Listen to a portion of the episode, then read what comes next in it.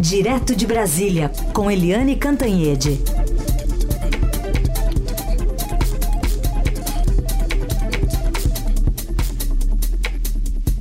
Ela voltou. Bom dia, Eliane. Bom dia, Carol. Bom, Bom dia, ouvintes. Tá tudo certo por aí? Olha, aqui a expectativa toda é em torno, em torno da posse, né? Só se fala. Posse. É, o pior é que tem muita festa, né, de 31, né, de dezembro, Réveillon, muita festa combinada e todo mundo pensando, ai meu Deus, vou dormir é, tarde e amanhã tem a posse. Mas enfim, é, Brasília está assim, é, na expectativa é mesmo da posse do futuro, quase, né, futuro presidente é, Jair Bolsonaro. Isso. Bom, 2019 também foi o ano em que a irritação dos brasileiros disparou de vez. É, a eleição do Bolsonaro é um resultado direto disso e uma esperança de mudança no fim das contas. Como é que a gente pode avaliar esse ano de 2018? Olha, é, 2018 foi o ano em que a irritação do brasileiro disparou de vez, né? Porque isso vinha desde junho de 2016. A gente viu toda aquela manifestação surpreendente, os órgãos de segurança se surpreenderam, a imprensa se surpreendeu, quer dizer, os políticos, os partidos, tudo aquilo é, por causa, né, aparentemente, de passagens de ônibus e metrô, mas não era passagem de ônibus e metrô. E o Brasil estava acostumado a, a, quem fazia manifestação de rua, manifestação de protesto, eram as bandeiras vermelhas, né? O PT, a CUT, é, a UNE, o MST e tal, era o vermelho. Mas em junho de 2016 foi tudo diferente. Foram bandeiras verdes e amarelas e também famílias inteiras. É, pais, mães, filhos, é, idosos, né, de é, classe média, classe média alta, enfim, é, foi uma explosão ali, um basta, e aquilo tudo foi é, não apenas em relação ao governo Dilma Rousseff, não apenas aos é, aos prefeitos, aos governadores daquele momento, mas também à própria política, ao próprio sistema político, à própria administração. Enfim, foi um grito de guerra contra o que contra tudo que está aí, que a gente dizia. E 2016 foi criando filhotes e, e gerando aí a expectativa de que tinha que se ter tudo diferente. Quem incorporou esse sentimento de fazer tudo diferente foi o Jair Bolsonaro, que, uh, apesar de estar 27 anos na política e ter o filho mais velho na política, o segundo filho na política, o terceiro filho na política, as duas ex-mulheres tentaram a política, apesar de tudo isso, ele se colocou como não político, como aquele que ia fazer tudo diferente, colou colou e isso tudo também é, não apenas pela profunda irritação com uh, o, as esquerdas e particularmente o PT, a corrupção, né, veio toda a força da Lava Jato, da necessidade de se, é, enfim, combater firmemente a corrupção, combater a esquerda, combater é, os desbandos, etc., veio junto também uma irritação com o PSDB, que era sempre o contraponto ao PT. Quer dizer, toda vez que o PT é, subia, o PSDB caía, o PT caía, o, o, o PSDB subia. Mas dessa vez o PSDB também se enrolou com Aécio Neves, com governadores, etc. E aí, nesse vácuo, quem que a população viu como capaz de mudar tudo. O Jair Bolsonaro. O Jair Bolsonaro é, começou a crescer nos redutos do PSDB, no Sul, no Centro-Oeste, na área de agronegócios, é, entrou firmemente nas igrejas evangélicas e aí tem-se o fenômeno Jair Bolsonaro é, assumindo a presidência da República e aí com a promessa de fazer tudo diferente.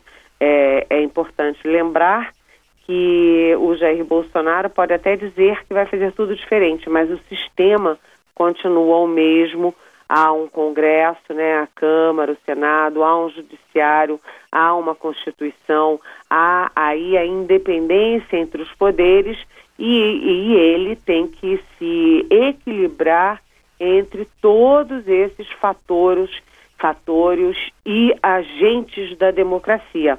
É, enfim, é, 2018 encerra-se um ciclo e 2019 abre-se um outro ciclo que a gente não sabe ainda exatamente qual é e uh, em que em que percentual de chances de dar muito certo, mais ou menos certo, ou nem tão certo assim, Carolina.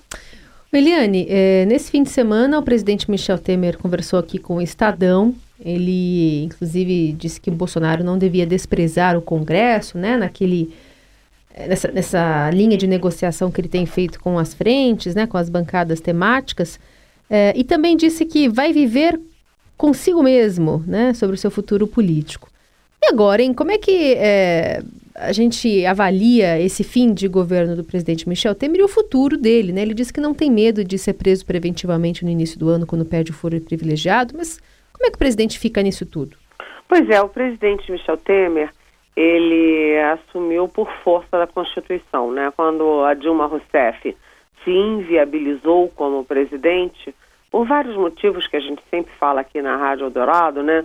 É, pelas pedaladas, tecnicamente, mas também é, pela incapacidade política, pela, pelas falhas na administração, pelos erros na economia, enfim, ela se inviabilizou e aquele livrinho ali chamado Constituição diz que quando o presidente ou a presidente sai, é, quem assume é o vice-presidente e o vice-presidente era o Michel Temer. Então, o Michel Temer assume no momento de grande né, emoção nacional, é, o PT e as esquerdas muito mobilizadas, falando que era golpe, etc., mobilizando inclusive a opinião pública internacional, a mídia internacional, e o Temer assume, então, num momento muito difícil com o desemprego galopante, a economia fora de controle, juros exorbitantes, inflação acima da meta, ele encontrou um país bastante depauperado.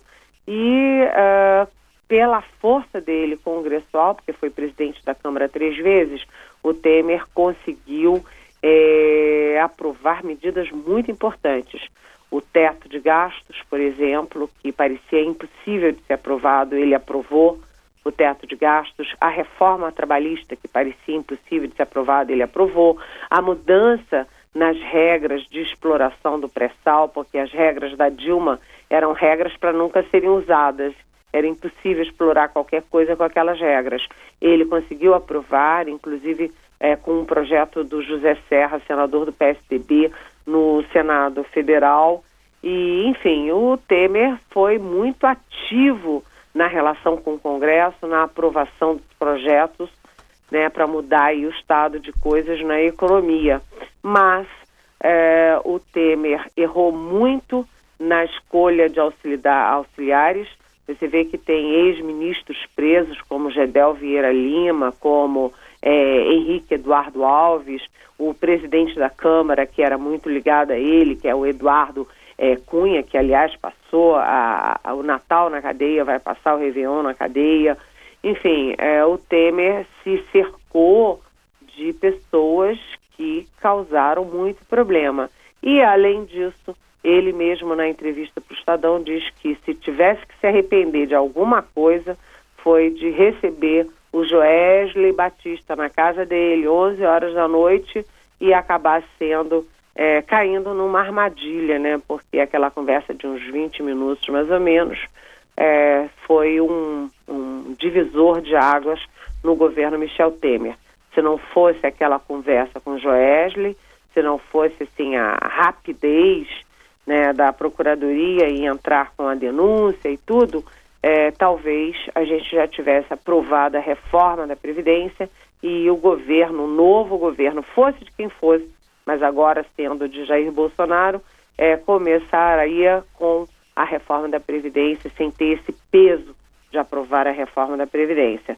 Enfim, o, uh, Michel Temer é o presidente mais impopular da história pós-redemocratização, mas no finalzinho do seu mandato, ali no apagar das luzes, o Datafolha mostra que a rejeição a ele caiu de 80% para 62%, ou seja, ele sai melhor do que entrou, assim como ele deixa um país melhor do que ele encontrou. Mas, a partir de amanhã, o Temer perde o foro privilegiado, ele tem é, uma terceira denúncia, agora por causa dos portos, e ele vai ter muitos problemas na justiça e numa justiça de primeiro grau. Ou seja, o futuro da pessoa Temer é um futuro incerto. Carolina. Bom, o governo realizou ontem, lá na esplanada dos ministérios, aquele último ensaio para a posse do presidente eleito Jair Bolsonaro, marcada para amanhã.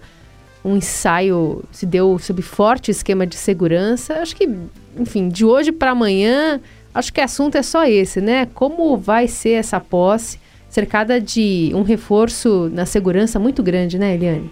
Ah, sim. A posse vai ser, vai ter algumas diferenças em relação às anteriores. É, o presidente Jair Bolsonaro sai da, da Granja do Torto, que é a, é a residência que ele, que ele escolheu durante a transição, às duas horas da tarde. Ele vai direto para a Catedral de Brasília e ali tem a primeira diferença, é que tradicionalmente tem uma missa na Catedral. Dessa vez não terá missa na Catedral. Ele se encontra é, na Catedral com o vice-presidente, Hamilton Mourão, cada um com a sua esposa, e aí eles vão direto né, em carros separados. A gente não sabe até esse momento se vai ser em carro aberto ou não por causa da segurança, mas aí eles vão da catedral até o, até o Congresso Nacional. Ali no Congresso eles são recebidos pelos presidentes das duas, das duas casas, Senado e Câmara, é, tem a, o hino nacional, é, e ali ele toma posse oficialmente, os dois, né, o presidente e o vice. Depois eles saem do Congresso e vão para o Palácio do Planalto com uma salva de 21 tiros de canhão. E no Palácio do Planalto ele recebe a faixa do presidente Michel Temer e também faz um discurso. Esse é o momento que eu acho mais importante. Né? Não sei se as pessoas concordam. Tem muita gente que prefere o carro aberto ali, passeando pela esplanada, que dá uma foto bonita. Mas eu acho mais é, solene, mais assim histórico o momento do discurso. Quando você é, pensa, Carolina, ali no Palácio do Planalto, é, é aquele prédio lindo de vidro, né, do Oscar Niemeyer, você tem a rampa de mármore e do lado tem um parlatório de mármore. Ali o presidente, com a já com a faixa, ele faz um discurso para a população e depois ele posa para foto com seus ministros, dá posse aos ministros, faz a foto e, uh, e depois ele vai para o último ato da posse, que é um coquetel no Itamaraty, com 2.500 convidados, inclusive os convidados estrangeiros. Vêm 60 delegações é, estrangeiras e o grande, assim, é, o, vamos dizer assim, a joia da coroa nessa posse é o Mike Pompeo, que é o secretário de Estado, corresponde ao chanceler do Estado dos Estados Unidos e que vem no lugar do Donald Trump e do Mike Pence, que é o vice-presidente. No fundo, no fundo, o Bolsonaro fez tudo o Trump vir. Mas aí não veio Trump, se esperava, bem, pelo menos o vice Mike Pence também não veio. Mas veio o Mike Pompeo, que é o secretário de Estado. E aí termina-se eh, o coquetel e teremos, a partir do dia 2, Jair Bolsonaro já empossado, uh, já legitimamente presidente, governando o país. Bom, e tem pergunta para você que chega aqui pelos nossos ouvintes. Enviaram mais cedo, por exemplo, o Alberto Sacramento. Ele fala o seguinte: Eliane queria muito acompanhar a posse, mas não conseguiu hotel em tarifa razoável para viajar até Brasília. Me arruma um lugar na sua casa, um apartamento funcional por aí? Oi.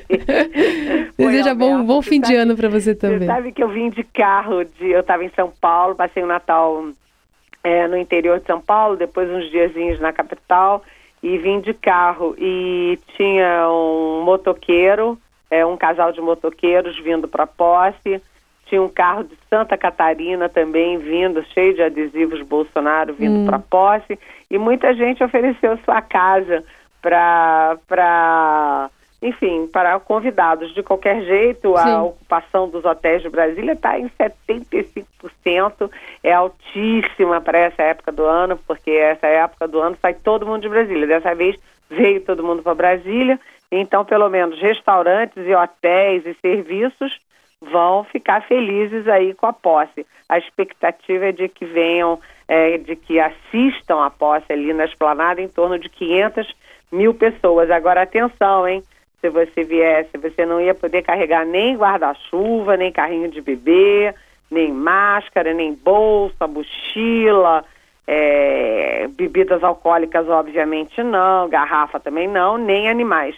Ou seja, vai ser uma posse com uma, um esquema de segurança bastante reforçado e você, já que não vai estar aqui, vai ver pela TV e ouvir aqui os nossos relatos na Rádio Eldorado. É isso aí. Aliás, a gente vai ter uma cobertura especial amanhã, é, a partir bom, das 10 da manhã, mas durante toda a programação, né, com essa transmissão, com os as fatos mais importantes da transmissão de posse lá direto de Brasília, inclusive com a participação aqui da, da nossa Eliane Cantanhede. Ó, Eliane, eu queria terminar esse último, essa última edição do Jornal Dourado é, de 2018 com boas, boas do dia. O que, que você acha? Acho ótimo. É, né, para dar um, né, um ar mais revigorante pra gente enfrentar 2019? Exatamente. O caminho do bem, A boa do dia. A boa do dia. o caminho do bem. Ó, a gente separou uma notícia bem simpática de um pai que comprou passagens para seis voos para passar o Natal com a filha comissária nos Estados Unidos, porque ele não conseguia encontrar a filha, porque ela era, enfim, aeromoça e não tinha jeito de, de conseguir uma folga para passar com a família. Então, ele fez quatro viagens do dia 24 e mais duas no dia 25 só para ficar perto da filha que precisava trabalhar. E aí decidido passar o Natal é, com, com ela. É, esse americano, o Hall Vaughan, passou dois dias viajando então pelos ares nos Estados Unidos, comprando essa passagem. Aí, enfim, essa história foi divulgada é, pelas redes sociais. Um passageiro que se sentou ao lado dele ficou sabendo e acabou viralizando essa, essa notícia que é bastante simpática, que retrata muita gente que trabalha em sistema público de saúde, por exemplo, sistema privado também, mas é, né, porteiros, gente que tem que passar a virada trabalhando, radialistas, jornalistas, né? Enfim, que ficam passando é, essas datas comemorativas e esse pai deu um jeito de estar mais próximo da filha. E uma outra notícia que a gente destacou de um destaque de 2018 foi pro Mamoudou Gassama, aquele homem do Mali que vive em Paris. Ele estava perto do apartamento quando viu um bebê de 4 anos pendurado na varanda. Lembra dele, Liliane? Lembro, foi linda a história. Virou um Foi. herói nacional. Virou um né? herói. Ele escalou ali, ficou chamado de, de Homem-Aranha, né? Pela, até pelo governo francês, mas principalmente pela, pela imprensa. Ele escalou ali, conseguiu salvar o bebê. Foi filmado, acabou viralizando.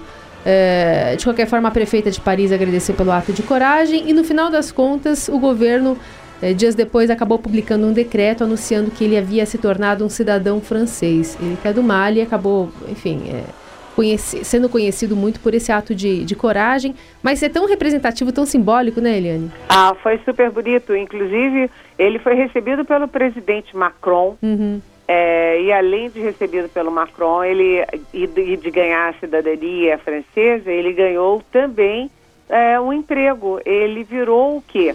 Bombeiro, né? Porque ele demonstrou habilidades para ser bombeiro, né? Para enfrentar situações de risco. Agora, quanto ao paizinho, né? Que vai comprando cinco passagens para ficar perto da filha, como o amor é bonito e como o amor move a humanidade e eu acho que da gente que a gente está tão dividido no Brasil, né, a política tão quente, essa divisão toda, essa é, irritação entre famílias e amigos, vamos baixar a bola, vamos deixar o presidente eleito trabalhar, vamos deixar, vamos torcer para dar certo e o que não for certo, a gente põe a boca no trombone, mas vamos parar de brigar, o amor é lindo, gente. Muito bem. Eliane, obrigada pela parceria em 2018 e a gente volta a se falar amanhã, ano que vem.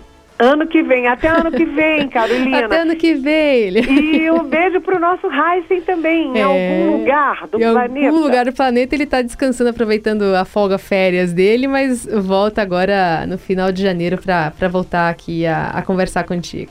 E obrigada aos ouvintes por esse ano, por essa parceria, é, para a nossa equipe técnica toda, o Moa, o Diego, a Bárbara. Muito obrigada, gente. A minha manhã é muito especial com vocês. Obrigada, Eliane. Um beijo. Beijo.